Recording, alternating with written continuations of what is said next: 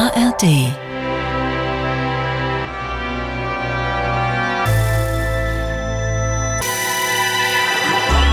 Radio 1 Hörbar Brust Radio 1, die Hörbar Rust, eine Radiosendung, die oft anders anfängt, konzentrierter, die es seit 21 Jahren inzwischen schon gibt. Sie können dieses Gespräch, das vor uns liegt, auch als Podcast nachhören. Über die ARD Audiothek, über YouTube, über verschiedene ähm, Podcast-Portale. Woche für Woche sitzt hier ein interessanter Gast und hat uns acht Songs aus seinem Leben mitgebracht, die für irgendeine Geschichte, für irgendeinen Zeitabschnitt stehen. Und wer das heute ist, erfahren Sie jetzt. Radio 1 Hörbar Brust Käme sie nochmal zur Welt, dann am liebsten als Otter. Bis zu einer möglichen Wiedergeburt aber bleibt Mascha Corella Musikerin, was in ihrem Fall unter anderem bedeutet, sie schreibt, denkt, komponiert und singt und wurde so eine der besten und interessantesten Musikerinnen des Landes. 1975 kam sie in Berlin zur Welt. Der russische Vater arbeitete beim Institut für Kosmosforschung der DDR, die Mutter als Neurophysiologin an der Charité. Als junges Mädchen stürzte Mascha einmal nicht aus dem 18. Stock des Wohnhauses in Lichtenberg. Eine haarsträubende Geschichte, aber dazu später mehr. Mascha Corellas erster musikalischer Flirt betraf eine Mandoline. Später wurde daraus die Liebe zur Gitarre und eine Affäre mit dem Altsaxophon. Wichtig hierbei ist allein, Mascha ließ die Musik nicht mehr los. Vielleicht ist es auch andersherum, obwohl sie bis heute beteuert, manchmal wochenlang kein Instrument anzufassen. Herzlich willkommen, liebe Mascha. Und ich freue mich wirklich extrem, weil wer die äh, Hörbar regelmäßig hört, weiß, dass äh, du hier immer wieder stattfindest. Entweder bringen Gäste dich mit, Leute, die sich einen Song von dir wünschen, oder, oder ich spiele Musik von dir. Und jetzt heute bringst du die Musik mit, die du selbst hörst. Also natürlich spielen wir gleich auch ein, ein Lied von dir. Ist es dir schwer gefallen, eine Liederauswahl zu treffen als Musikerin? Äh, ja, ich habe echt eine Weile gebraucht. Also ich war dann auch ähm, kurz davor abzusagen. Nein, das glaube ich nicht. nee, ich hatte schon Bock, aber das fiel mir tatsächlich sehr schwer. Und dann Ja. äh, habe ich aber irgendwann losgelassen und gedacht, egal, die ersten, Ja. die mir jetzt einfallen. Nachdem mir schon viele andere eingefallen sind, habe ich nochmal so alles wegradiert und nochmal neu angefangen. Und dann, Benutzt du wirklich noch ein Radiergummi? Oder war das jetzt gerade das war metaphorisch metaphorisch. Hm. Benutzt du denn noch einen ähm, Bleistift? Womit Nein. schreibst du? Meistens mit meinem Handy. Wirklich? Mhm. Das ist echt ein bisschen krank, ne? Aber ähm, also wenn ich meinen Kindern eine Notiz mit der Hand aufschreibe, können die die meistens nicht lesen. Das ist beschämend. Das kann jetzt daran liegen, dass Kinder eine Handschrift nicht mehr lesen können. Oder liegt es daran, dass deine Nee. Handschrift so schlecht ist? Die ist echt schlecht geworden. Ich glaube, die war mal okay, aber die ist einfach nicht trainiert. Und ähm, also ich muss mir echt Mühe geben. Und wenn ich das nicht tue, wenn ich es eilig habe, dann ist es nicht einfach. Das Interessante ist, dass mir früher mal jemand sagte, Menschen, die viel schreiben, haben eigentlich eher so eine Sauklaue, weil sie so schnell schreiben, weil sie so geübt sind, dass andere es nicht mehr lesen können. Deswegen ist dieses mit der Hand schreiben, was man finde ich wirklich zwischendurch kultivieren sollte, eigentlich so, dass sich Leute dann wieder ein bisschen mehr Mühe geben, auch wenn sie sich ungelenk. Manchmal ist es, kommt es einem komisch vor. Ich habe neulich auch ähm, einen Brief geschrieben und merkte, dass ich so zweimal ganz ungelenk neu ansetzen musste, weil äh, weiß ich nicht, der Stift ging in eine andere Richtung. Da habe ich schon gedacht, stimmt irgendwas mit meinem Gehirn nicht. Wann hast du denn das letzte Mal mit der Hand was Längeres geschrieben? Ja, pass auf, ähm, mir fällt gerade auf, warum ich, glaube ich, nicht so gut schreiben kann. Hat damit zu tun, dass ich die letzten Mal, die ich schreiben musste, da habe ich noch studiert und da habe ich Dolmetschen studiert.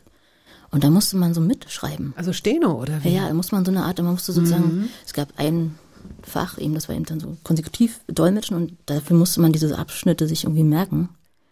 Und dann musste man da irgendwie so eine Art Klaue entwickeln, ja. die das so stenografiert. Aber eben nicht wirklich Steno, aber so, so eine Art Abkürzungssystem. Und daran habe ich mich total gewöhnt gehabt und danach habe ich echt nicht mehr geschrieben. Also nur noch im Rechner, also mit der Tastatur. Und wenn du, wenn du Lieder komponierst, also wenn du Lieder erschaffst, kommt dann in der Regel zuerst die Melodie und dann der Text? So eine richtige Regel gibt's da nicht, aber eigentlich ist es am besten, wenn erst der Text da ist. Muss ich zugeben. Und der Text könnte entstehen, wenn du deine Füße ins Wasser hältst oder auf irgendeinem Steg sitzt und du würdest das dann in dein Handy tippen oder in einem Zug? Also wo, Ich wo schreibst du am besten? Handy singen, tatsächlich. Das mache ich am meisten. Also dann ist da schon sowas wie eine Melodie. Ja, das ist dann schon meistens da. Würdest du dein Handy verlieren, ähm, wäre das schlecht. Ja, ich backup das auch immer mal wieder. Also das machst du schon, ja. Dies ist jetzt der Reminder, Leute. Ne, für all diejenigen, die es immer wieder verschieben und die sich sagen, ja stimmt und Festplatte und Cloud und ah, nicht dran gedacht und so. Hier, bitte, machen Sie es jetzt, macht es jetzt. Lassen Sie uns weiter laufen, hören Sie uns weiter zu. Wir starten mit Musik von Mascha selbst und ähm, falls, ich kann es mir und will es mir gar nicht vorstellen, aber falls Sie Mascha Kurella als äh, Musikerin noch nicht kennen, spielen wir zwei Songs mal an und danach Ticket to My Heart. Gibst du uns dazu ein Stichwort, wie das entstanden ist? Oh, das ist ein Liebeslied. Ähm, das ist der Opener des Albums Keys. Mhm. Und ähm, das ist ähm, Das ist ein ein Liebeslied. Also wir starten jetzt erstmal mit einem Ausschnitt äh, aus dem Song Straßen, dann gibt's einen Ausschnitt aus Geister und dann landen wir bei Ticket to My Heart, Mascha Kurella.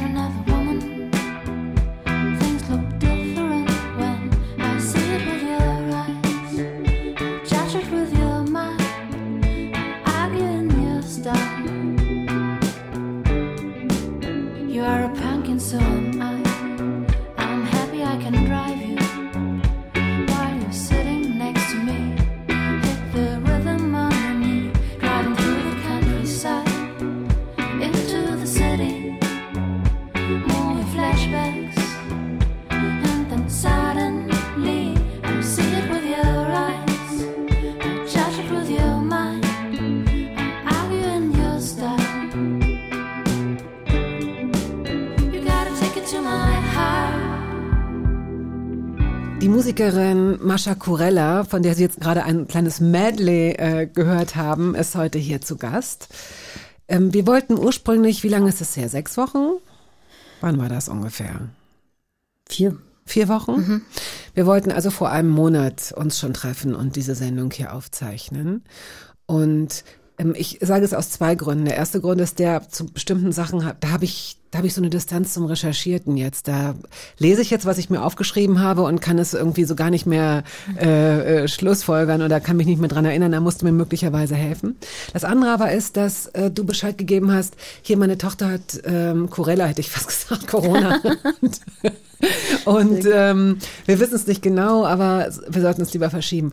Und da ist mir so aufgefallen, dass das jetzt so eine Dimension bekommen hat, die so ins Normale übergegangen ist. Ne? So als würde man sagen, Grippe, Masern, weiß ich nicht, irgendwas. Es hat so den Schrecken verloren, es hat so was komplett Selbstverständliches gekriegt. Oder siehst du es noch anders? Äh, nee, ich sehe es tatsächlich auch so. Ich finde das aber auch irgendwie sehr beruhigend. Das ist irgendwie gut. Ja, also ohne, dass ich glaube, dass, dass es, ich will jetzt damit nicht kleinreden, um Gottes Willen gar nicht, aber es hat jetzt einfach so eine andere, keine Ahnung, es läuft so, es läuft, es läuft so nebenher, ne? wie so eine Sache, an die man sich jetzt einfach auch echt gewöhnt hat. Dein Leben begann 1975. In, warum lachst du darüber? Weiß ich auch nicht, das fand ich irgendwie. In Ostberlin am 7.6. Du hast einen Bruder, der ein bisschen älter ist als du. Der ist sieben Jahre älter. Hm? Sieben Jahre älter. Und du hast natürlich Eltern. Das gehört dazu. Und ich glaube, die Geschichte deiner Eltern, auf die wir jetzt nicht, leider nicht lang und breit eingehen können, aber ein bisschen schon, ist auch interessant. Äh, deine Mutter ist das Kind zweier deutscher Kommunisten. Du hast mir so ein paar Stichworte aufgeschrieben zu deiner Geschichte. Sie wuchs im Kaukasus auf, in Berlin und in Moskau. Und wo begegnete sie deinem Vater? Beim Studium in Moskau. Also die kamen dann mit elf oder zwölf nach Berlin. Ist also in Russland aufgewachsen und dann starb ihre Mutter und dann kam der Vater nach Berlin und äh, dann hat sie noch Abitur gemacht und ist sie vom Studium nach Moskau gegangen und dort studierte mein Vater auch. Und dort hat sie ihn kennengelernt. Dein Vater ähm, hat dort als Astrophysiker gearbeitet. Na, er hat dann noch studiert und war aber kurz davor, das Studium zu beenden und war in der sogenannten Aspirantur und lebte dort ähm, ein paar Jahre mit meiner Mutter schon zusammen. Oder die lebten nicht zusammen, aber die waren ein Paar und das wussten auch alle. Und er war aber einfach aufgrund seiner äh, Ausbildung und der Zeit, in der er lebte, 70er Jahre, Kalter Krieg und so weiter, als Astrophysiker so ein bisschen in so einem Bereich, in dem man eigentlich keinen Kontakt zu Ausländern haben durfte. Aber war das, also Bruder, heißt es nicht Bruder, war das Bruderstaat? Ein Bruderstaat, die DDR? Ja, schon. Ähm, war trotzdem schwierig. Okay. Also er bekam beruflich Probleme. Genau, also irgendwie flog das lange nicht auf, weil meine Mutter als Russin durchging, weil sie ja eh so gut Russisch sprach und, und auch so nicht auffiel als Deutsche oder so. Und dann ist er irgendwie aufgeflogen und damit hat er tatsächlich seinen Job verloren. Und damit war auch seine Karriere beendet. Okay. Und deine Mutter hatte das Glück, einen Vater zu haben, der, also dein Großvater hatte offenbar ganz gute Beziehungen. Also die konnten in Ostberlin, sie konnten nach Ostberlin ziehen und hatten dann da auch Jobs, die ihren Qualifikationen etwa entsprachen. Ja, im Prinzip schon. Also, das heißt Glück, ich meine, wie das so mit den Familien ist. Ihr Vater ist halt Alfred Corella. Er hatte Beziehungen, sagen wir es so, und er konnte die Fall. beiden gut unterbringen. So war es dann. Ähm, naja, ich glaube, meine Mutter hat er nicht untergebracht. Sie war ja Medizinstudentin. Sie hat dann einfach einen Job ganz regulär an der Charité bekommen. Und er hat dann halt geholfen, meinen Vater irgendwo unterzubringen. Im Okay. Institut für Luft- und Raumfahrt. Wann setzt deine aktive Erinnerung ein in diesem, in diesem äh, Zettel, den du mir vorbereitet hast, wo du so ein paar Stichworte deiner Biografie aufgeschrieben hast, sagst du an einer Stelle, ähm, deine Mutter hat dich mitgenommen, wenn, wenn du krank warst und nicht zur Schule oder nicht äh, in die Kita gehen konntest oder in den Hort. Was erinnerst du da? Äh, dieses alte Charité-Gebäude, in dem sie gearbeitet hat, das war so ein roter Backsteinbau. Das ist da äh, gegenüber von der Charité in diesen alten Gebäuden. Ich weiß gar nicht, was da heute drin ist, aber ich glaube immer noch ähm, Teile der Charité. Und die hatten so ähm, viele Versuchstiere. Also die Mäuse, Katzen und sowas. Und In ich, Käfigen. in Käfigen. Und ich habe die halt immer so besucht. Ich bin dann immer zwischen diesen Käfigen rumgeschlurft. Und dadurch, dass ich ja da meistens war, wenn ich krank war, also eh so ein bisschen fiebrig und so. Und diese Räume auch so unglaublich hoch und groß waren. Ich kannte sowas ja nicht. Ich bin im Neubau aufgewachsen und das war immer so eine ganz mystische Welt für mich dort. Ich habe dir ja ähm, vorhin, als wir einen Kaffee getrunken haben und uns ähm, noch kurz unterhalten haben, schon gesagt, also ich, ich, ich würde dir raten, das mal aufzuschreiben, weil ich das Gefühl habe, erstens, du kannst äh, sehr, sehr gut schreiben und gut mit Worten umgehen, aber das, was du beschreibst, vielleicht geht's nur mir so, aber ich glaube, den meisten Leuten geht so ein, so ein Film ähm, im, im Kopf los, ja, dieses alte Gebäude, diese Zeit, um die es geht, ein kleines Mädchen, das da rumläuft, diese Tiere, die da waren, hat dich das also hat, hat man dir erklärt, warum die Tiere da sind? Hattest du nicht? Also das ist jetzt nee, also so, das ist ja so ein bisschen das Spezielle an dieser Zeit, glaube ich auch, dass ähm, Kindern nicht viel erklärt wurde. Das, ähm, also man war immer, die waren sehr lieb zu uns, aber die redeten eigentlich nicht mit uns. Und ähm, deshalb, Erwachsene oder deine Eltern im Speziellen. Was meinst du mit die? ja, wen meine ich mit die? Ich glaube, also ich meine natürlich erstmal konkret meine Eltern, aber ich versuche das jetzt auch schon zu generalisieren, ähm, weil ich glaube, dass auch, also andere Freunde von mir das so beschrieben haben und das, was sehr spezielles Ostdeutsches war, dass in dieser Generation die Erwachsenen irgendwie mit den Kindern nicht so richtig redeten. Also dass das irgendwie, dass es alles sehr liebevoll und so war. Oder auch manchmal nicht natürlich, aber ähm, besonders kennzeichnend finde ich doch tatsächlich, dass es wenig äh, Gespräche gab. Dass bestimmte Sachen einfach nicht, also Kinder, das muss man mit Kindern nicht besprechen und auch das muss man ihnen auch nicht erklären und so. Du konntest dich so ein bisschen an deinen Bruder halten, den sieben Jahre älteren Bruder, den du ja auch sehr bewundert hast, sehr bewundert. Den wolltest du, den hast du wahrscheinlich auch sehr geliebt oder liebst ihn noch, aber du wolltest ihn auch beeindrucken mit teilweise ziemlich ähm, gefährlichen Sachen. Ja, das war, ich meine, das waren halt lauter Jungs und es war so eine Jungsklicke und die machten natürlich auch gefährliche Sachen und ich versuchte halt den ganzen Quatsch auch mitzumachen. Also ich bin dann so irgendwie von irgendwelchen Brücken ins Wasser gesprungen oder sowas da, Ja, nee, warte mal. Was heißt, du bist von irgendwas? ist, ich finde, das ist eine, war das, das war ja keine Mutprobe, sondern du wolltest, das hast du, hast du von dir aus gemacht, um cool gefunden zu werden, oder, oder warum hast du das gemacht? Also ich, die haben das von mir nicht verlangt, aber ich, also die fanden das, glaube ich, auch einfach beeindruckend und ich konnte sowas, also es hat mir auch nicht so viel ausgemacht, also es war jetzt nicht eine totale Überwindung. Aber ich, ich habe es schon einfach gemacht, weil ich wusste, die finden das cool. Würde ich mal sagen heute. Okay, ja, ja. In unserer Ankündigung, unserer Biografie, als wir, als wir dich vorgestellt haben, fiel dieser Satz, und einmal fiel sie nicht aus dem 18. Stock eines äh, Hochhauses oder ihres Wohnhauses. Erklär doch mal die Geschichte, denn sie ist auch quasi die Einführung hin zum nächsten Song. Mein Bruder hatte irgendwann einen ersten Plattenspieler. Und ein paar Platten, also eine Handvoll Platten, wenn überhaupt. Und eine dieser Platten war Queen, seine Lieb absolute Lieblings Lieblingsband, der hörte es rauf und runter und ich, wenn er, als er nicht da war, dachte ich, ah, ich will es auch hören, legte, aufzulegen und dann war ich halt so klein und ich wusste nicht genau, wie das funktioniert. Und dann kam so ein großer Kratzer in diese Platte rein. Und mein Bruder kam nach Hause, legte die Platte auf und hat sofort gecheckt, dass ich das war. Und hat mich, der war so wütend, dass er mich geschnappt hat und aus dem Fenster gehalten hat. Und wir wohnten im 18. Stock. Also so über die Hüfte. Und dann mich aber auch wieder reingenommen hat. Und ähm, es war irgendwie, ich kann gar nicht mehr so genau sagen, wie sich das angefühlt hat. Das war auf jeden Fall extrem effektiv. Ich habe seinen Platten nie wieder angefasst. Oh Mann, ey. Hat er dir die Platten irgendwann mal vermacht? Er ist ja dann später abgehauen. Er ist ja dann, als du 14 warst, ist er nach Moskau gegangen. Durftest du seine Platten dann benutzen? Durftest, durftest du die spielen? Die waren irgendwie nicht mehr da, fällt mir gerade auf, jetzt wo du sagst. Aber was er mir vermacht hat, ist seine Gitarre. Die durfte ich dann spielen. Du hattest bis dahin eine Mandoline. Genau. Okay. Wir hören jetzt I Want to Break Free, Queen.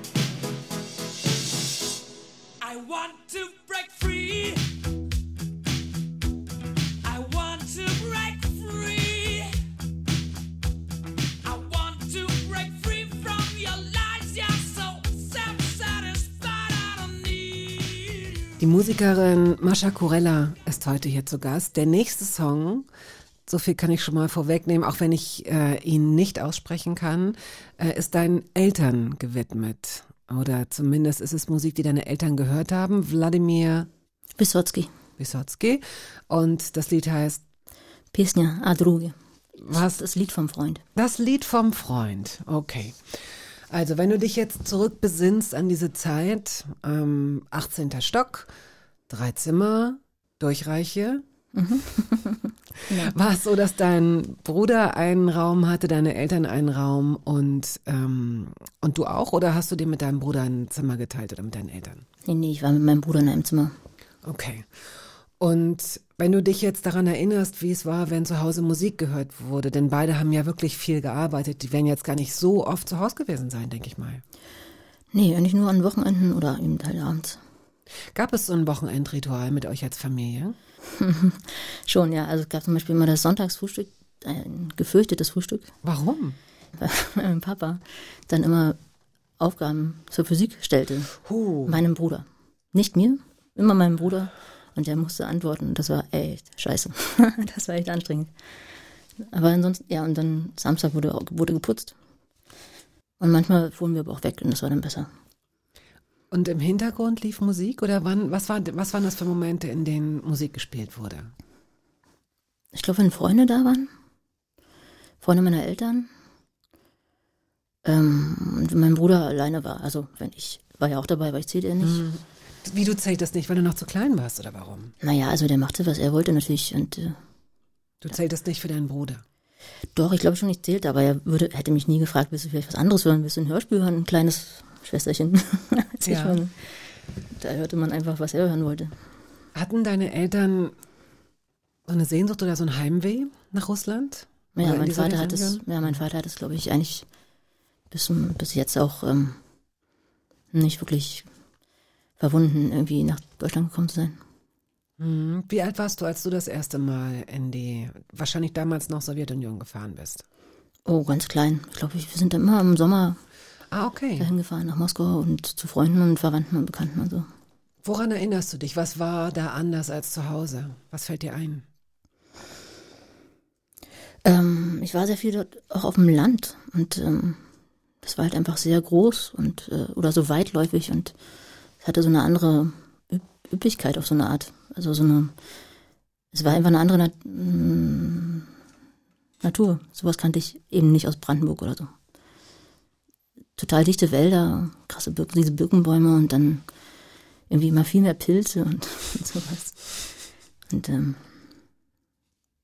naja, und Moskau war einfach riesig, war einfach viel größer als Berlin. Und ich kannte ja eh nur Ostberlin und äh, Moskau war halt gigantisch mit diesen U-Bahnen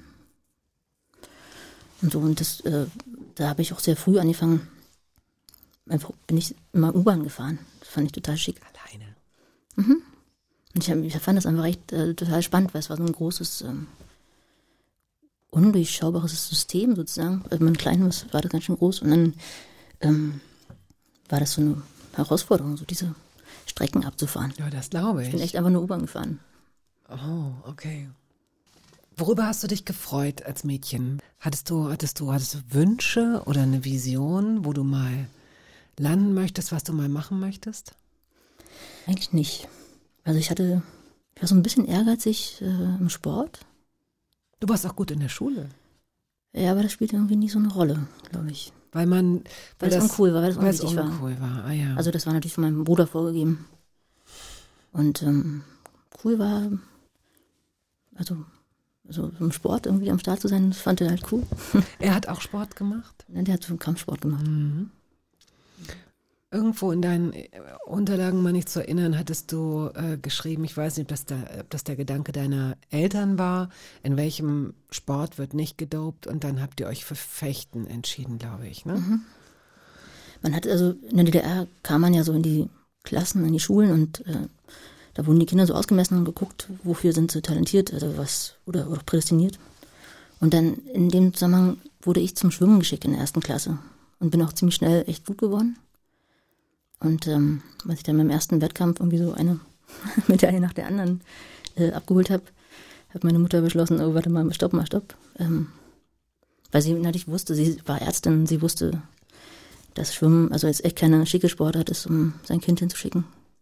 Okay. Mhm. Und äh, sie hat aber auch gemerkt, dass ich echt ehrgeizig war und Bock hatte auf Sport. Und dann war sozusagen die Aussicht, dass ich da vielleicht auch in so eine Leistungssportkarriere äh, rutsche, ihr irgendwie ungeheuer. Und dann hat sie einen Kollegen angerufen und gefragt, welche Sportart ihm nicht dopen würde. Und das und der meinte, schickt sie zum Fechten.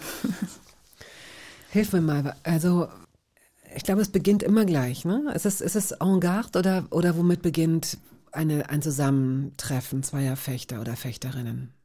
Ja, gute Frage, lange her. En garde? Ich hab's vergessen. Wahnsinn. Na, Doch, echt. Ich habe letztens noch vom Fechten geträumt. was hast du geträumt? Weißt du das noch? Kannst du dich erinnern? Ja, ich war in der Halle und ähm, mit ein paar von den ehemaligen Klassenkameraden sozusagen. Die waren aber alle alt. Irgendwie waren die sind alt und Also älter als, als du jetzt? Also im Sinne von, äh, sind es sie alt, waren einfach alte, alt, aber ich, alte ich habe mich jetzt nicht alt gefühlt. Also ich hatte, weiß nicht, ich war ich selber äh, habe auch nicht gefochten und ich wusste, ich muss es aber gleich und das war irgendwie sehr unangenehm. Es ist ja gar nicht so leicht, äh, Fechter oder Fechterinnen kennenzulernen oder auseinanderzuhalten wegen dieser Masken. Also da kann ja jeder und jede drunter sein. ähm, ich fand das immer sehr. Auf der einen Seite hat es ja so eine, hat es ja sowas Graziles und eigentlich auch etwas Schönes. Also ich finde die Uniform oder oder da heißt nicht Uniform, es heißt äh, Dress. äh, Wie heißt es? Bekleidung. Eigentlich hat das finde ich was sehr wie diese Figurinen so ein bisschen und ähm, und sehr schlicht und sehr klar. Also letztendlich reduziert dieser Sport ja wirklich die Körper. Es wird, man wird nicht abgelenkt durch durch Gesichter, sondern man sieht zwei, zwei Figuren, die sich auf eine Weise zueinander verhalten. Hat dir das von Anfang an Spaß gemacht? Eigentlich nicht. Und äh, ich bin aber auch einfach dann gut geworden. Ich glaube, und das war so ein bisschen so ein Kick. Und dann, wenn man irgendwas gut ist, dann macht es ja irgendwie dann doch auch Spaß.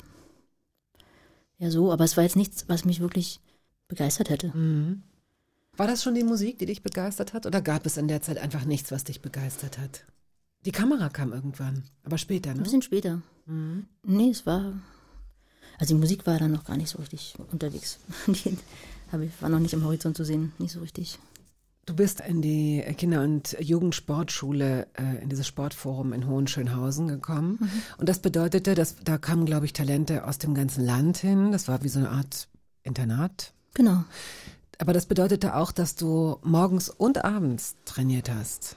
Ja, es war so ein komplexes System. Also man hatte eben Schule und dann wurde drumherum noch wurden die Trainingseinheiten so gelegt, dass es am, am effektivsten ist. Also das, das hieß manchmal morgens ein paar Stunden, dann Schule abends mal oder eben nur vormittags Schule, abends oder Training oder so. Es gab dann ein bisschen so eine komplexen äh, Stundenpläne. Wir haben uns ganz schön weit weg bewegt von Wladimir Wysotsky. Wysotsky. Aber das soll sich jetzt ändern. Wir äh, bewegen uns wieder auf ihn zu. Das Lied, wie wir alle wissen, heißt Mein guter Freund. Wirklich? Habe ich Nee, mir das richtig ähm, gemerkt? Ich merke Nee, mir nie das, was richtig. das Lied vom Freund. Das Lied vom Freund. Und es wird richtig ausgesprochen. Песня о друге. Если друг оказался вдруг И не друг, и не враг, а так Если сразу не разберешь Плох он или хорош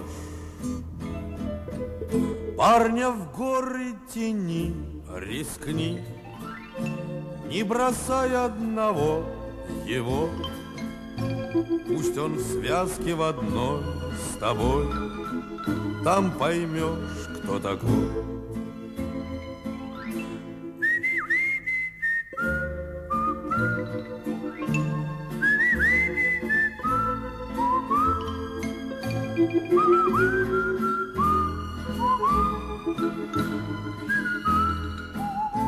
Die Musikerin Mascha Kurella ist heute hier zu Gast bei Radio 1 in der Hörbar Rust, einer Radiosendung, die Sie jederzeit auch als Podcast hören können. Und wenn Sie uns schreiben möchten, hörbar at radio1.de. Musik machen ist die eine Sache, da sind wir noch nicht ganz. Musik hören ist die andere Sache. Wie ist denn äh, Musik aktiv in dein Leben getreten? Durch deinen Bruder wahrscheinlich inspiriert? Hast du einen Walkman gehabt, sodass du Musik mitnehmen konntest? Ja, ich hatte genau so einen Kassetten-Walkman. Und den habe ich dann immer, das habe ich immer in der Straßenbahn gehört oder im Bus auf dem Weg zum Training. Das, äh, dieses Gerät zu haben, war ja das eine, aber Geld für Batterien zu haben, das war ja das, worum es, äh, was auch extrem wichtig war. Also das weiß ich noch, ne? Okay. Weil ohne Batterien konntest du, es gab keine Akkus zum Aufladen. Jedenfalls Nee, damals aber Batterien nicht. gab's, oder? Ja, Batterien gab's, aber die waren teuer, wenn man sie sich von seinem Taschengeld äh, bezahlen musste. Waren die bei uns nicht so teuer. Ich weiß nicht, ich, ich kann das nicht, äh, erinnere das nicht als kompliziert. Denn das waren ja, denn ohne Batterien, genau, ohne Batterien lief gar nichts. Was hast du gehört auf deinem, auf deinem Walkman in der Straßenbahn? Ähm, ich habe zum Beispiel ähm, Eurythmics gehört, glaube ich, das war so eine der ersten so westlichen Bands. Auch über deinen Bruder inspiriert oder von deinem Bruder? Ja, schon. Ich glaube, der hatte so eben doch so Bronzegebiet und sowas. Der, also, der hat so ganz klassisch 80er Jahre Radiomusik gehört. Das heißt, du hattest keine Bilder dazu, also Nee, keine nicht so Gesichter zu den Künstlerinnen und Künstlern. Nicht so richtig, weil ich auch nicht wirklich so Formel 1 oder sowas geguckt habe. Wir hatten nicht keinen Fernseher. So richtig. Und ähm, dadurch, nee, ich hatte echt nur diese Kassetten. Als jemand, der ähm, im Westen sozialisiert wurde, ich nehme jetzt mal so eine, so eine klassische Jugend. Wir hatten natürlich das Westfernsehen, das heißt, wir hatten bestimmte Songs. Ich wusste, wie Sängerinnen oder Sänger aussehen, wie bestimmte ähm, Videos dann später auch laufen. Also ich kriegte das, wenn ich wollte, immer in Kombination zueinander. Hat dir das gefehlt oder hat es einfach dazu geführt, dass du dich stärker auf die Musik, auf die Klänge, auf die Texte ähm, konzentriert hast, automatisch?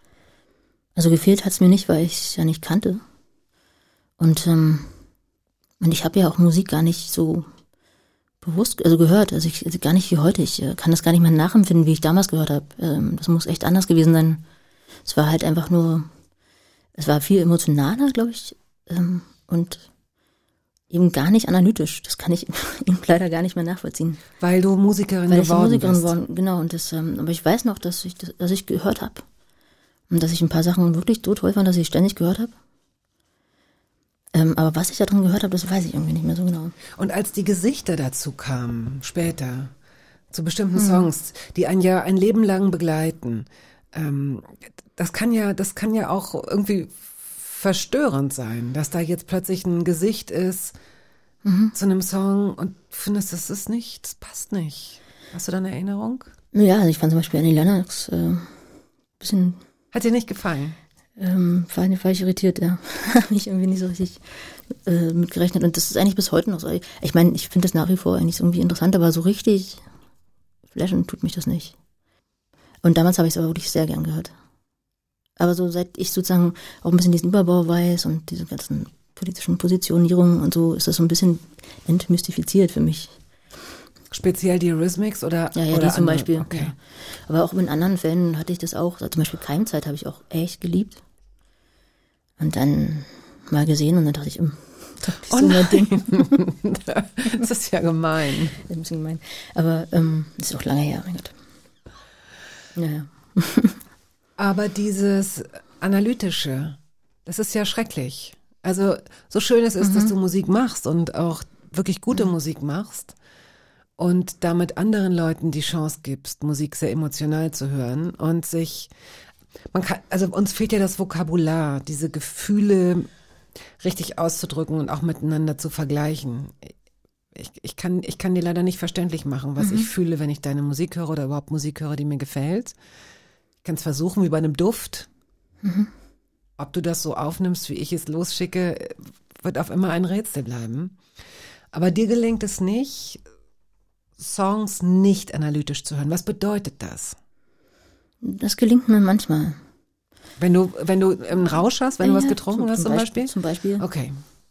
Oder auch wenn ich in einem lange genug bei einem Konzert bin und das Konzert mich kriegt und ich loslassen kann sozusagen von so einem Blick, wie machen die das denn? Warte mal, warte mal.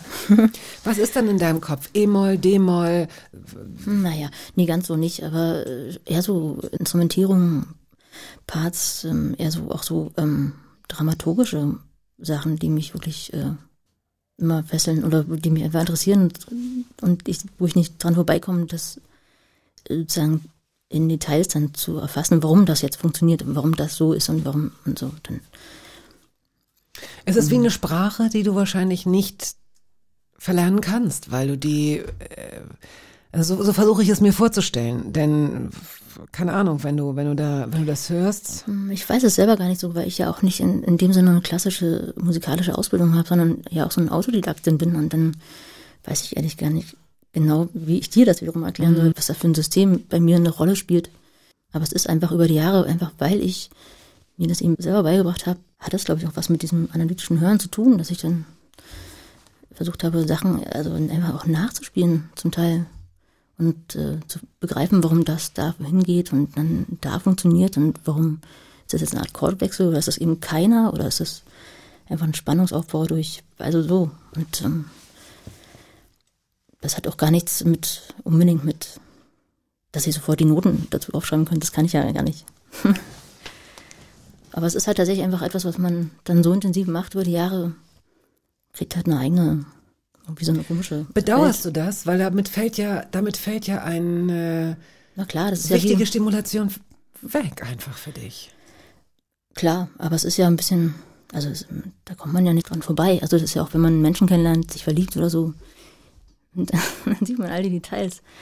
Ja, Man kann, viel- kann man ja. immer bedauern, das ist ein bisschen schade halt. Also Also da würde ich jetzt mal widersprechen. cool. Ja, ich weiß, was du meinst, aber das ist, da würde ich jetzt, äh, das würde ich jetzt nicht. Ähm, bei einem Menschen ist es ja so, dass du, wenn du ein Bild vorher von dem hattest, dann vielleicht desillusioniert bist oder dass du nicht mehr bestimmte Dinge projizierst, weil du merkst, wie dieser Mensch wirklich ist. Aber er kann ja dich dann auch im Positiven immer wieder überraschen und Sachen kann können. aber ne? Musik ja auch. Ja, kann Musik, ja, kann sie Auch das denn? Kann sie dich noch mal, kann sie dich denn noch mal nicht analytisch kriegen? Kann sie dich noch Klar. mal hypnotisieren? Na klar, das, danach suche ich ja die ganze Zeit. Also immer wenn ich das Neue schreibe, versuche ich das zu erreichen. Aha, also, interessant. Also das heißt, deine, deine Lieder sind der Versuch, dich selbst zu verführen oder, oder, oder dich, oder diese Unschuld des Hörens wieder zu bekommen oder, Auf jeden Fall bin ich da auf der Suche nach irgendwas, was mich ähm, emotional berührt und, und, und mitnimmt und wo ich das Analytische verlasse, tatsächlich. mhm.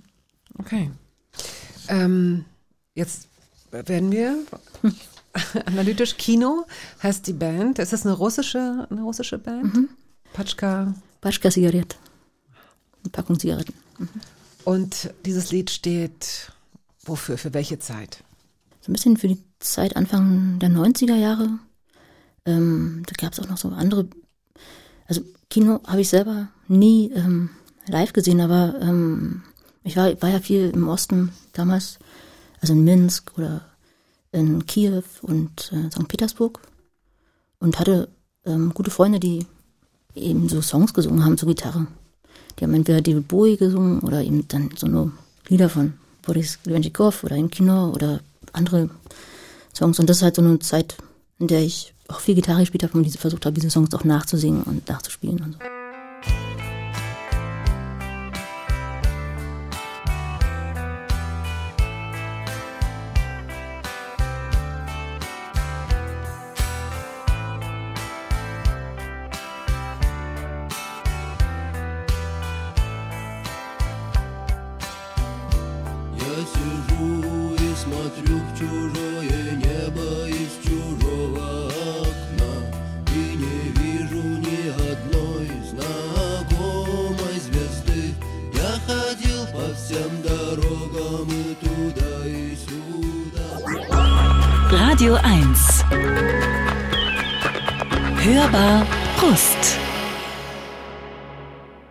Gast ist heute Mascha Corella. Sie ist Musikerin und Songwriterin und spielt noch Mandoline.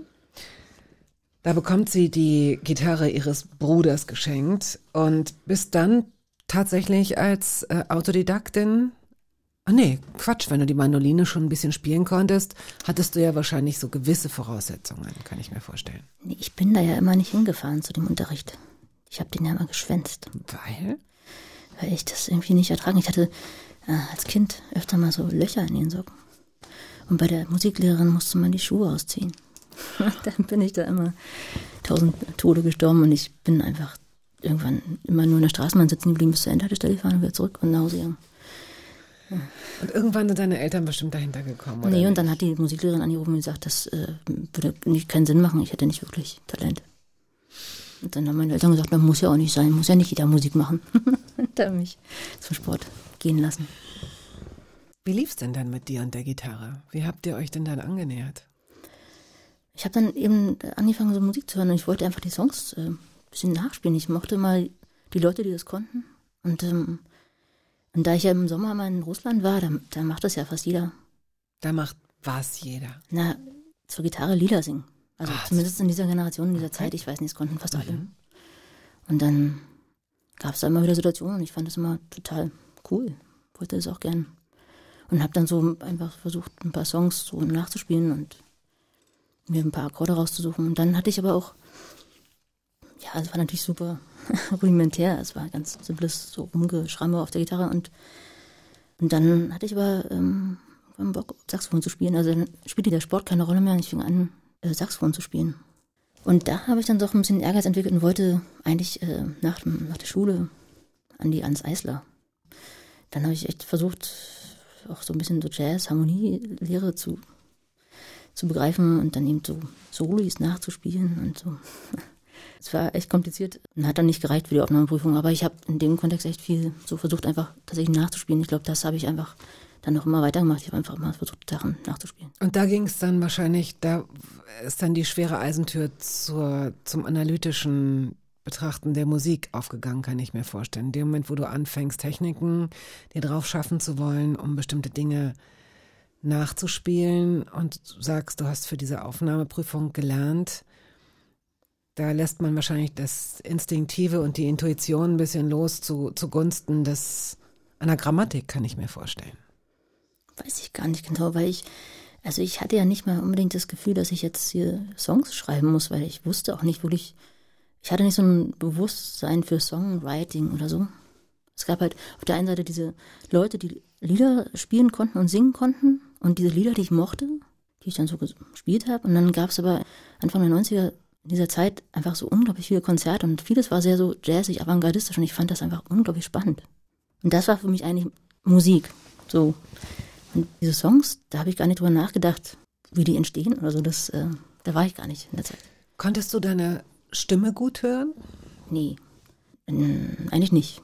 Ja, du hast eine wunderschöne Gesangsstimme. Also ich finde, dich, dich singen zu hören, ist äh, extrem angenehm. Aber es ist ja oft so, dass Menschen ihre eigene Stimme, dass sie zumindest lange brauchen, bis sie das akzeptieren können. Das war einfach das Letzte, was ich ähm, versucht habe. Also klar, ich habe Songs gespielt und dann gesungen dazu, aber das habe ich mir nie angehört, das habe ich ja nicht aufgenommen. Also das habe ich gar nicht in Frage gestellt. Und dann habe ich aber eben Saxophon gespielt, dann Bass, Gitarre, ähm, Keyboards und so. Und habe erst sehr, sehr viel in Instrumentalbands gespielt, Mina und Contriva und habe halt über Jahre eigentlich eher so instrumentale Musik gemacht. Eben inspiriert auch von Jazz und von elektronischer Musik und eigentlich eher so ähm, tatsächlich echt nur in diesem Musikumfeld und, und gar nicht in diesem Song-Kontext. Die Kamera spielt eine große Rolle. Also es klingt jetzt so, als wärst du ähm, in der Zeit wahnsinnig viel mit ganz vielen Leuten rumgezogen und ihr habt ständig ganz viel Musik gemacht.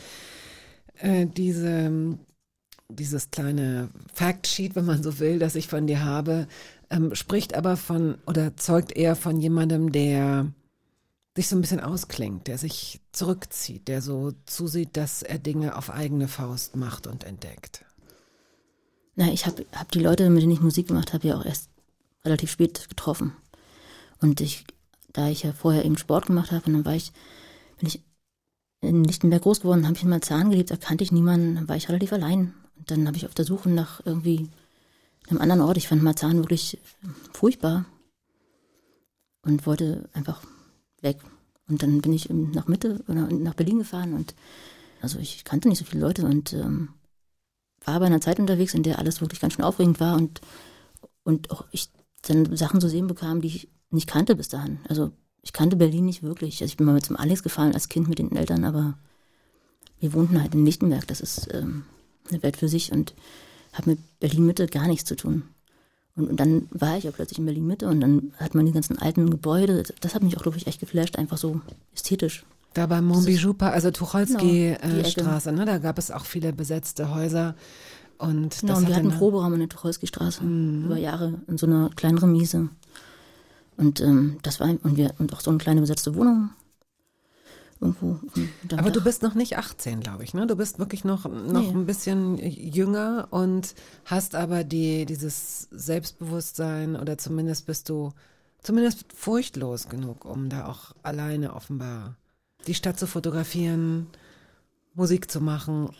Ich war ja auf der Suche nach irgendwas, was mir gefallen könnte. Und, das, äh, und ich musste was Neues finden, weil Sport war, war vorbei. War vorbei. Nee, ängstlich war ich natürlich nicht. Nicht wirklich, nee, stimmt. Ja, was heißt natürlich nicht? Das ist ja ähm, nicht selbstverständlich. Ja, aber das hat, dazu hat mich mein Bruder erzogen. Das war so ein bisschen Training, glaube ich. Furchtlos zu sein. Schon, ja. Ja gut, mit dem 18. Stock, mit diesem Beispiel, das ist drastisch, das stimmt. John Coltrane hast du mitgebracht. My Favorite Things. Das zahlt ein bisschen ein auf das, was du gerade gesagt hast, dass du auch viel Jazz äh, gehört hast oder auch Jazz gemacht hast, möglicherweise. Hm, Ja, es gab, also es gab ja so viele so Jam-Sessions, wo man aber auch nichts besonders, ich glaube, das ist heute ganz anders. Diese Jazz-Szene in Berlin ist ja so unglaublich gut. Und dam- damals gab es so Jam-Sessions, die waren wirklich, also da konnte jeder irgendwas machen. Das war völlig cool. Man musste auch nichts können. Sag mal was über die Jazzszene in Berlin. Ich kenne die nicht. Ich auch nicht wirklich, aber ich hätte jetzt echt viel mehr Respekt davor. Aber ich kenne halt Leute, die da unterwegs sind in der Szene, und die haben natürlich unglaublich viel drauf. Deshalb kann ich nicht wirklich von mir behaupten, ich hätte Jazz gemacht, weil ich habe Sachen versucht nachzuspielen und äh, fand Jazz toll. Aber ich war natürlich nie an einem Punkt, wo ich jetzt selber Jazzmusik gemacht hätte. Aber ich habe Saxophon gespielt und habe so äh, Elemente mit benutzt und fand das cool. Man hatte so eine Band, wo man das machen konnte. Und fand vor allem auch diese ganze, auch ein bisschen abstraktere Welt oder dieses gar nicht so schulische, wobei ich auch damals keine Ahnung hatte von schulisch oder nicht schulisch. Eigentlich war mir das auch egal, aber es war halt wirklich eine, man konnte irre Konzerte sehen. Also John Zorn, Fred Frith, also keine Ahnung, diese ganzen avantgardistischen äh, 90er Jahre Bands auch oder Auktionen, Nish Dali, diese auch aus Russland kamen die auch und ähm, benutzten alle Jazz-Elemente, aber auch so Disco-Elemente, so eine, eine Verschmelzung von Styles, die ich halt total aufregend fand, die ich aber auch damals noch nicht benennen konnte. Das find, weiß ich ja heute als erst.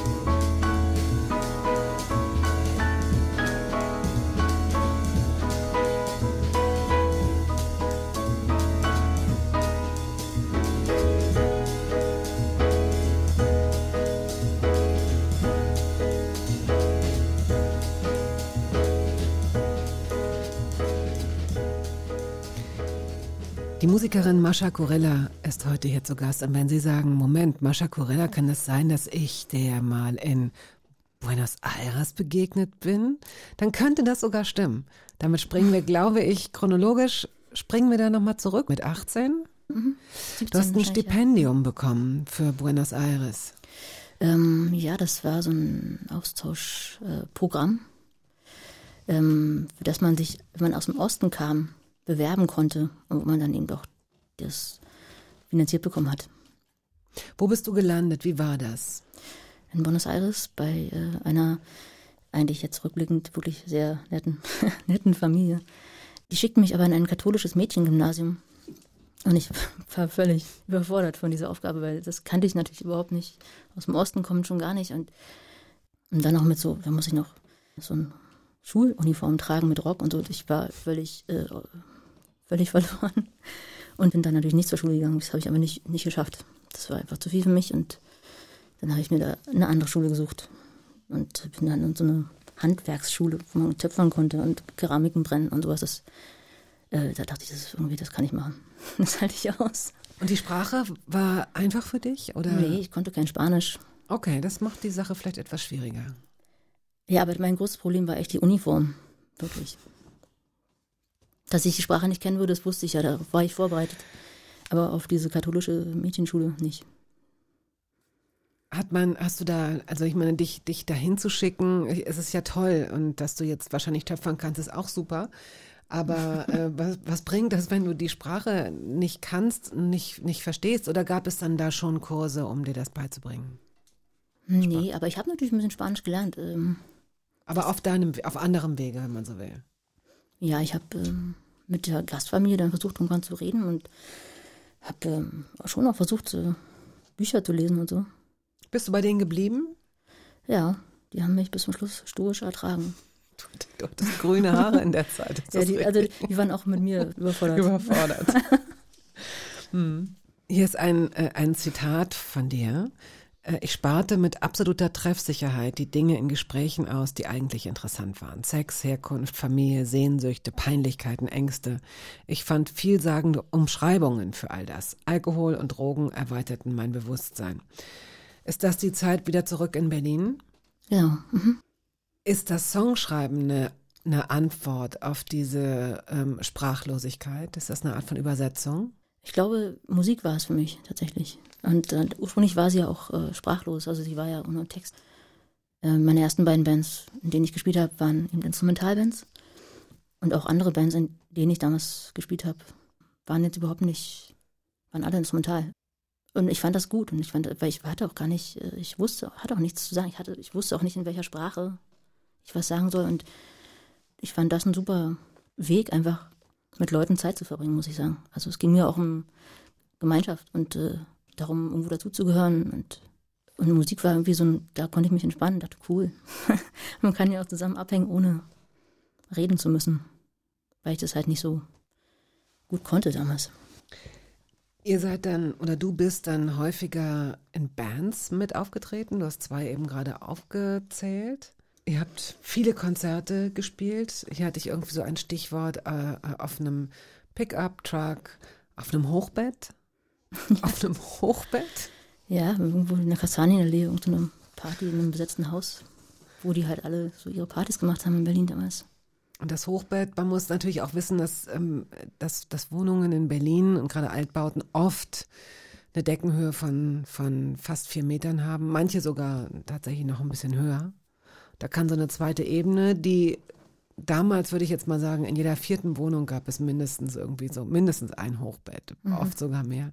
Und da habt ihr dann eure, standen da auch Drums drauf. Klar. Ihr Mhm. habt alles hochgeschleppt und Ja. habt von da oben, ja gut, es ist wie eine, wie eine Bühne ja eigentlich gewesen.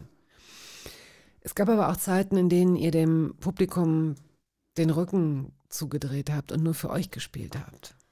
Ja, vor allem am Anfang. Also da waren ja auch diese ähm, Übergänge zwischen Konzert und Proben so ein bisschen fließend. Das war ja gar nicht so klar, was ist jetzt hier ein Konzert und was ist einfach nur ein Get-Together oder keine Ahnung, kommen Leute, hören noch zu. Und dann, als es dann die ersten Konzerte waren, war ich auch irritiert von dieser Situation, eben vor Publikum zu stehen und dann war ich ein bisschen entspannter, wenn ich mich umgedreht habe. Ich meine es auch irgendwo gelesen zu haben, aber es teilt sich auch mit, was du überhaupt nicht hast, ist sowas Exhibitionistisches oder so eine starke Extrovertiertheit, die ja oft Künstlern hilft, mit dem, was sie transportieren wollen, rauszugehen. Würdest du sagen, wenn du es dir aussuchen könntest, würdest du auf Öffentlichkeit verzichten, wenn es irgendwie ginge? Oder vielleicht sogar am liebsten immer noch mit dem Rücken zum Publikum spielen? Nee, eigentlich nicht. Nee, nee, ich, mag den Austausch eigentlich sehr. Und ich ähm, stehe auch nicht mehr mit dem Rücken zum Publikum. Also ich habe, ich präsentiere mich durchaus und ähm, habe eigentlich auch echt Bock auf die Begegnung. Ich weiß gar nicht, ob es jetzt zwingend notwendig ist, dass man als Künstler so eine extrovertierte Komponente haben muss. Ne? Das ist eigentlich ja Quatsch. Also ich glaube, es hat einfach damit zu tun, dass ähm, also ich bin halt nicht so mit dem Bewusstsein ähm, aufgewachsen, dass äh, das irgendwie notwendig wäre oder so. Ist es ja auch nicht. Es ist, also wenn ich, ich habe es jetzt etwas missverständlich formuliert, ich glaube auch nicht, dass es wichtig ist, um Dinge äh, aus sich herauszuschöpfen. Im Gegenteil. Ich glaube nur, dass es, ähm, dass das, was jetzt auch hier zum Beispiel gerade stattfindet, oder Fotos oder was weiß ich, so dieser, dieser, dieser Promokram, der dazugehört, wenn du von deiner Musik leben willst, da gibt es einfach Menschen, die da total Lust drauf haben und die da reinlaufen und da ausprobieren. Und es gibt Menschen, die sagen, wenn ich es mir aussuchen könnte, wäre das die Sache, die ich ausklammern würde. Ähm, das würde ich auch nicht sagen. Aber ich wünschte, ich könnte mir ein bisschen entspannter aussuchen, was ich davon mache. Beziehungsweise kann ich das ja eigentlich. Ähm, oder ich hätte mir auch vielleicht ein paar Umwege gespart, gerne, mhm. denen ich gelitten habe, wo ich wirklich das unangenehm fand und so. Aber zum Beispiel, ich liebe auch ähm, Videos. Also mittlerweile finde ich das toll, aber es musste auch erstmal jemand kommen, dem ich vertraue, dass das cool ist. Äh, Dass man, äh, dass ich gut präsentiert bin und dass äh, das in Ordnung ist sozusagen. Und ähm, ähnliches mit Fotos. Also ich habe durchaus Bock auf Fotos, aber ich hasse die Situation, wenn irgendjemand da steht, der mich falsch sieht. Und dann, äh, das ertrage ich dann irgendwie nicht. Aber mittlerweile bin ich ja auch ein bisschen erfahrener und kann mich da auch schützen besser. Aber das, das, hat, mich so ein bisschen ein paar Federn gekostet, glaube ich, auf dem Weg. Die Lounge Lizards hast du mitgebracht. No Pain for Cakes. Die Live-Version. Warum? Wofür steht dieses Lied? Äh, für ein Konzert im Tacheles. Wann war das? Ungefähr. Lounge 94 wahrscheinlich. Was war das für eine Zeit? Und was ist das Tacheles für all diejenigen, die es nicht kennen? Und vor allen Dingen vielleicht eher, was, was war es damals in der Zeit? Ähm, ein besetztes Haus, in dem extrem viel Kunst stattfand, äh, Konzerte und wo man einfach rein und raus ging. Also es war einfach äh, mitten im, in Berlin-Mitte einer dieser vielen Orte, die irgendwie, irgendwie für alle offen waren. Also es war einfach so eine Zeit, in der man wirklich überall rein und raus ging und es war überall was los. Und ähm, alles war sehr experimentell, ähm, auch ein bisschen düster, aber eben auch ähm, wild. Und ähm, es gab halt einfach unglaublich viel zu entdecken. Und da spielten wirklich krasse Bands. Äh, und ich musste nie mich irgendwie um Karten kümmern oder sowas.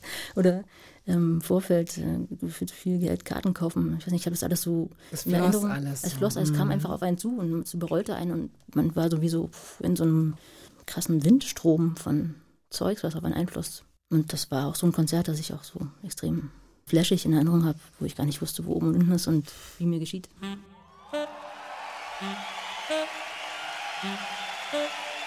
Die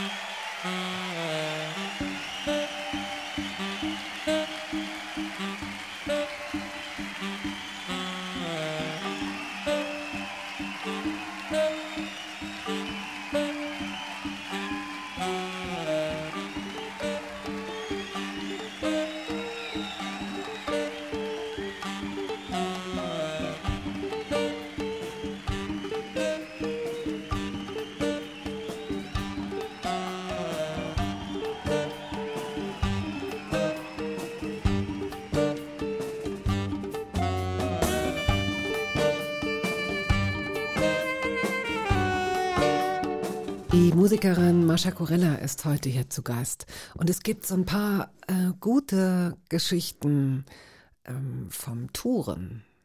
Also ich würde mir gerne erstmal vielleicht die Huldigung, das dürfen wir ausnahmsweise mal an den ADAC. Die waren wirklich nett zu euch. Was ist da passiert? Na, da ist sehr viel passiert. Ich habe glaube ich, insgesamt vier Autos versenkt. Auf den, mit den ganzen Touren. Also es waren natürlich auch immer alte Modelle und äh, unsere Tourband-Autos. Und äh, besonders gern sind sie in Italien liegen geblieben. Und ähm, ich bin relativ früh in den ADAC, ADAC eingetreten und er hat jedes Mal zuverlässig uns abgeschleppt und uns ein neues Auto hingestellt. Wahnsinn, damit die Tour weitergehen konnte. Also Ja. das muss man jetzt wirklich einfach mal, wer auch immer da damals dafür verantwortlich war, toll. Einen Tag habt ihr mal ähm, auf einem Grünstreifen verbracht mit Skat. Äh, ihr habt Skat gespielt und darauf gewartet, dass es ein neues Auto gibt oder was war das? Mm, Ja, wir waren mit Mina unterwegs, ähm, auf dem Weg, glaube ich, nach Sizilien und dann sind wir halt hängen geblieben und dann äh, genau in so einem Autobahnkreuz und äh, saßen dann da auf diesem Rasen und es dauerte manchmal sehr lange in Italien, muss ich zugeben, bis die dann kamen. Und dann haben wir da stundenlang eben Skat gespielt. Wann hast du das letzte Mal Skat gespielt? Naja, ich glaube tatsächlich auf diesen Touren mit Mina. Ich habe danach nicht mehr viel Skat gespielt. Spielst du nicht gerne?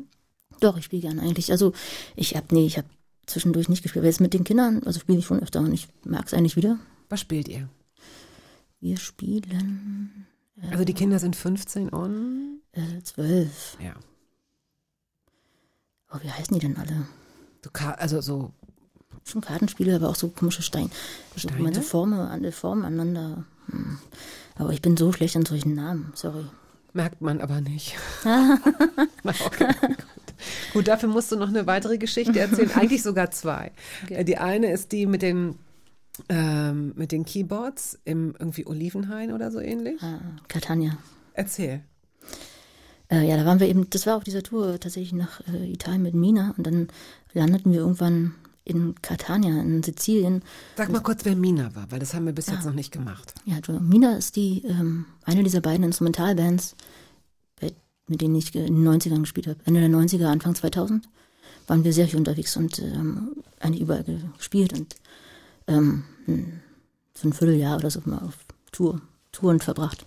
Und ähm, auf einer dieser Touren in Italien ähm, fuhren wir eben die ganze Nacht, äh, um morgens dann in Catania anzukommen und äh, wurden dann von Franco oder so hieß der, glaube ich, unserem Veranstalter begrüßt und äh, dann hat er uns einen Kaffee gebracht und so und dann hat er uns zu diesem Konzertort gebracht.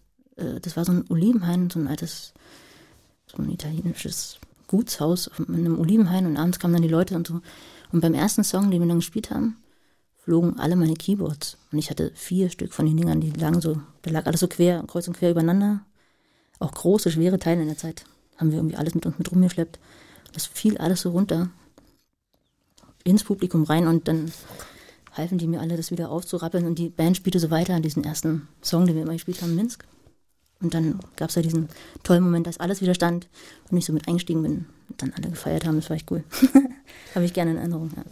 Ihr seid oder du bist wirklich als Musikerin ähm, viel rumgekommen in unterschiedlichen Bands, habt, habt ihr unterschiedliche Stationen gemacht, aber letztlich sind da Welttourneen dabei gewesen. Also du hast auch in Japan gespielt, du hast auch in den USA gespielt, wenn mich nicht alles täuscht. ja, aber es waren halt, ich meine, Welttourneen.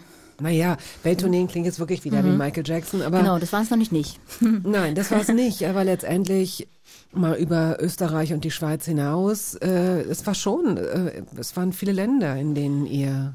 Ja, ich fand es relativ selbstverständlich, weil sozusagen eigentlich sofort mit dazugehörte, weil wir eben Instrumentalmusik gemacht haben und die Labels, die uns damals rausbrachten, das auch sofort international sozusagen gesehen haben und, und uns auch versucht haben, international zu buchen.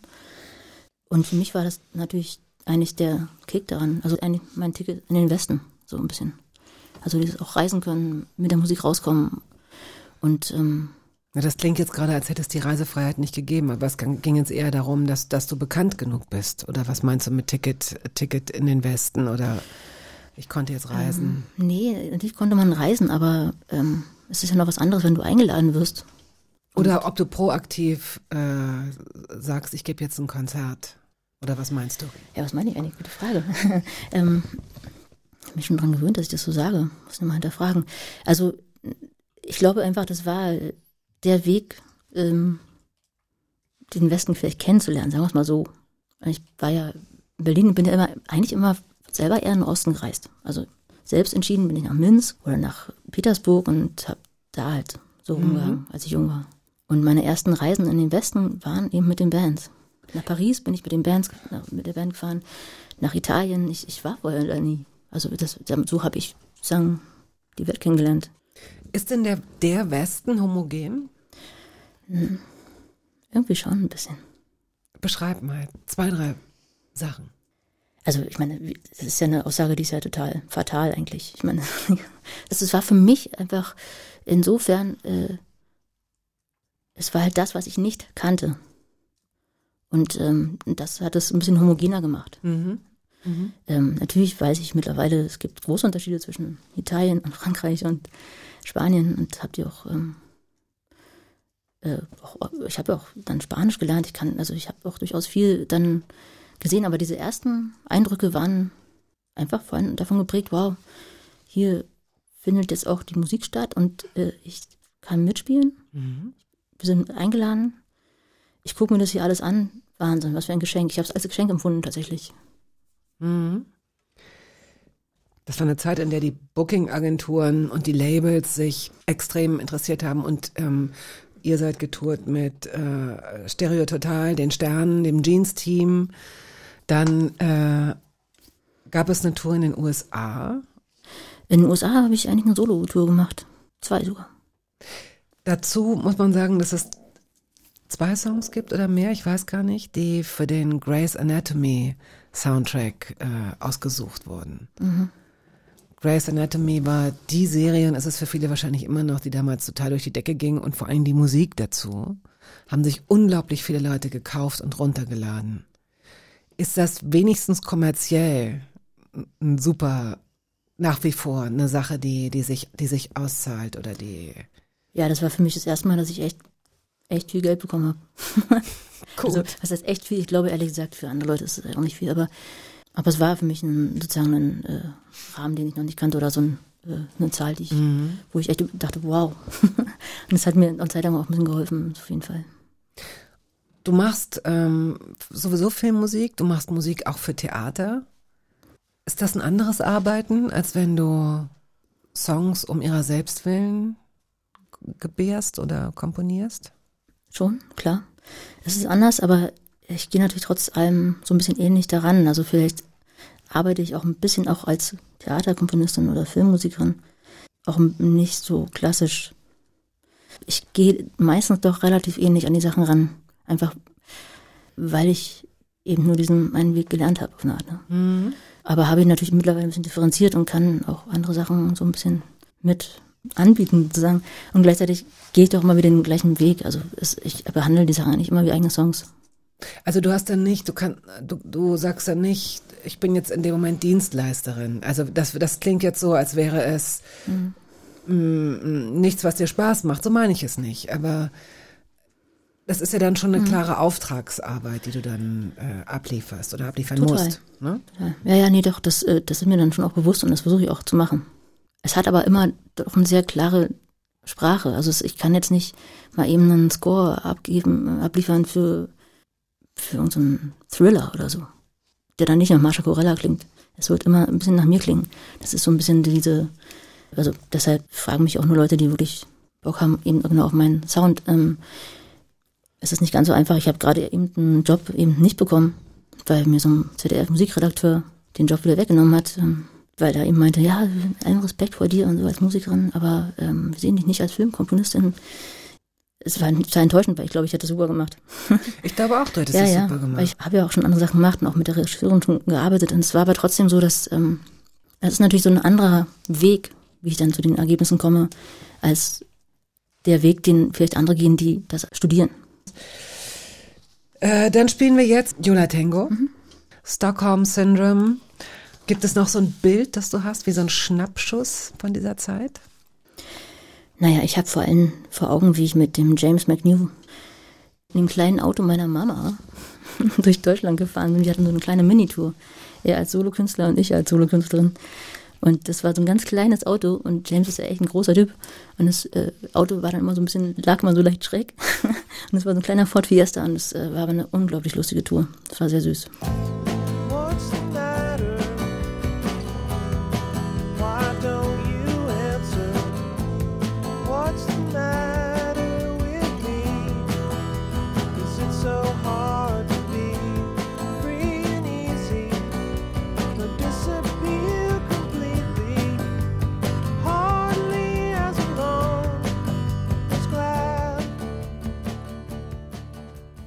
So, jetzt auf den letzten Metern konfrontiere ich dich, liebe Mascha, nochmal mit so einem Zitat, wo du wahrscheinlich denkst, oh Gott, womit kommt sie denn jetzt um die Ecke? Was soll ich denn dazu sagen? Emotional durchlaufe ich sowas wie eine Midlife-Krise und liege viel auf dem Sofa. Das Älterwerden macht mich fertig. Und dann sagst du später noch sinngemäß, dass du Schriftsteller und Filmemacher ums würdevoller älter werden können beneidest, weil das bei Popmusikern und Pop Popmusikerinnen anders ist. Was heißt das denn? Naja, genau das, was ich. Nee, führ das mal aus. Wie macht sich so eine Midlife-Crisis bemerkbar in deinem Fall?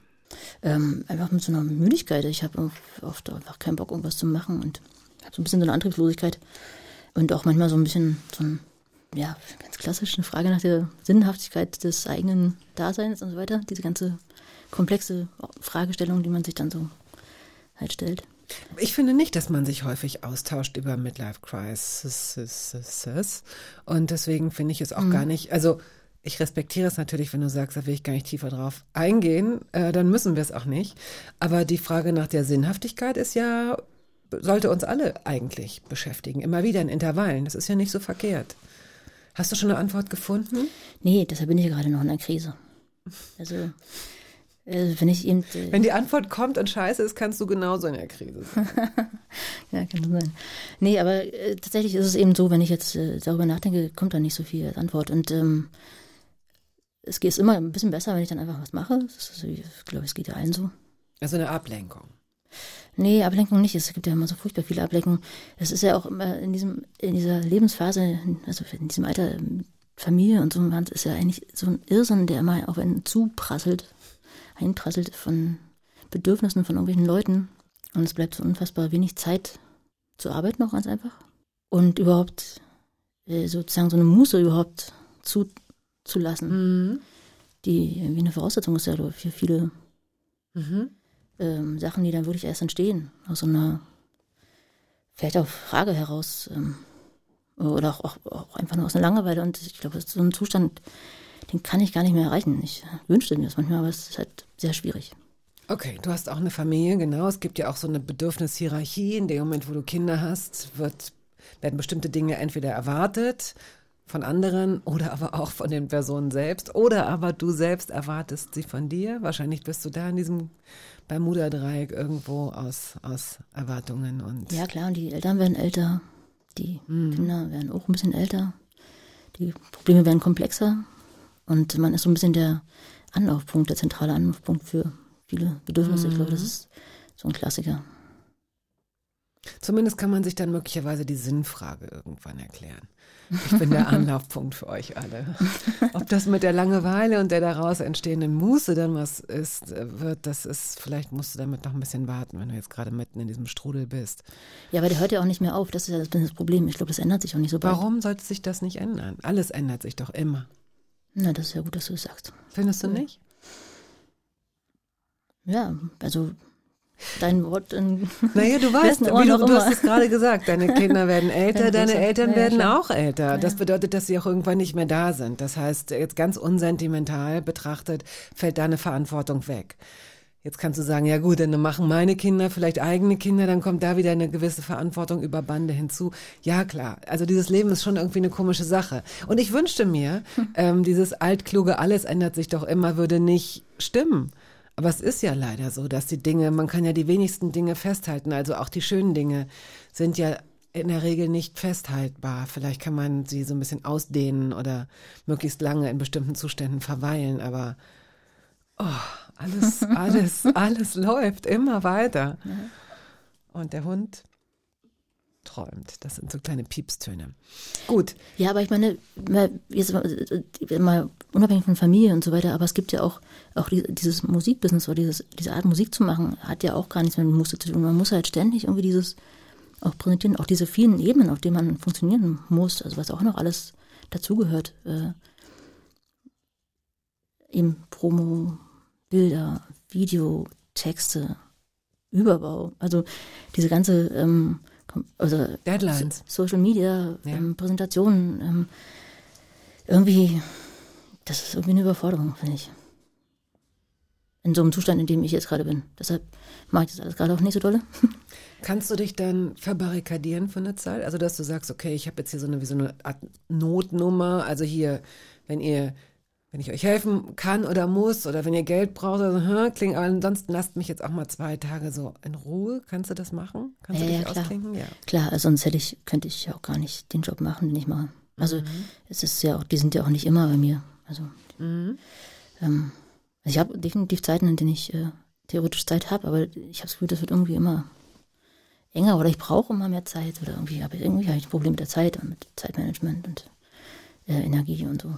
Ich glaube, das kennen viele Menschen, egal ob sie jetzt kreativ arbeiten oder nicht, dass die, die Timeslots, die du dann zur Verfügung hast, dass dies dann auch sein müssen. Also, dass die dann auch diejenigen sind, in denen du schreibst, gute Ideen hast oder eben irgendetwas mit dir passiert, was du dann wie ein Alchemist oder eine Alchemistin umwandelst in etwas anderes oder so. Das ist ja auch nicht gesagt, dass das dann funktioniert. Nee, natürlich nicht, nee.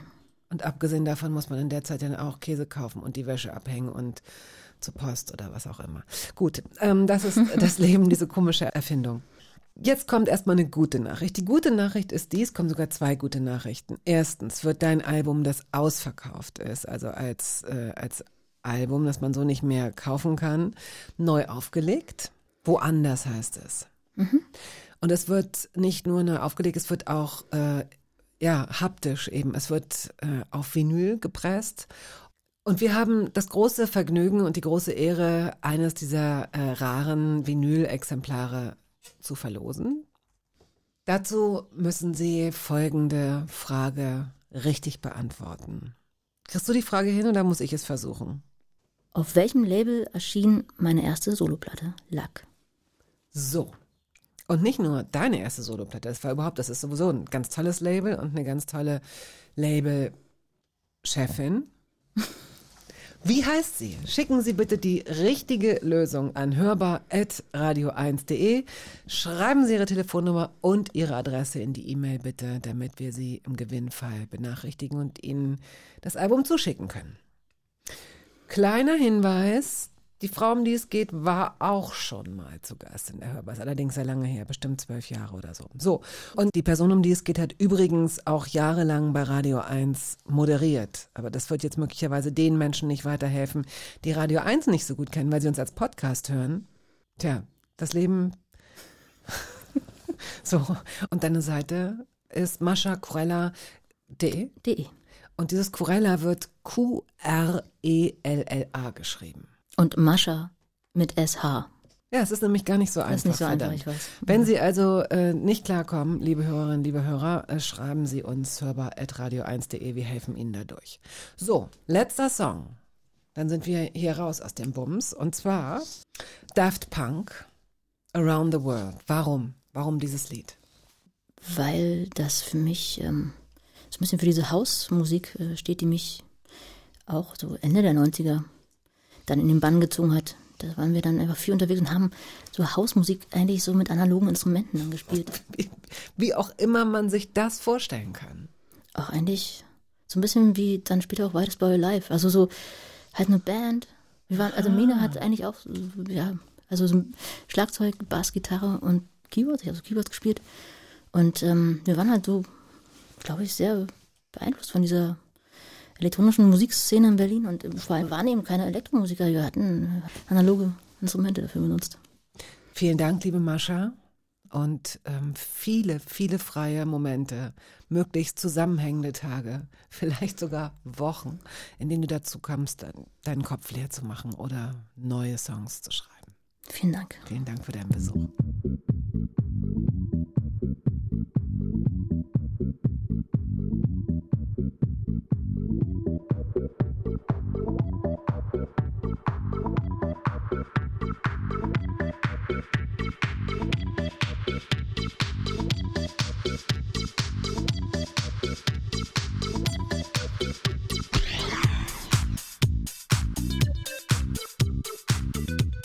Das war der Podcast der Radiosendung Hörbar Rust.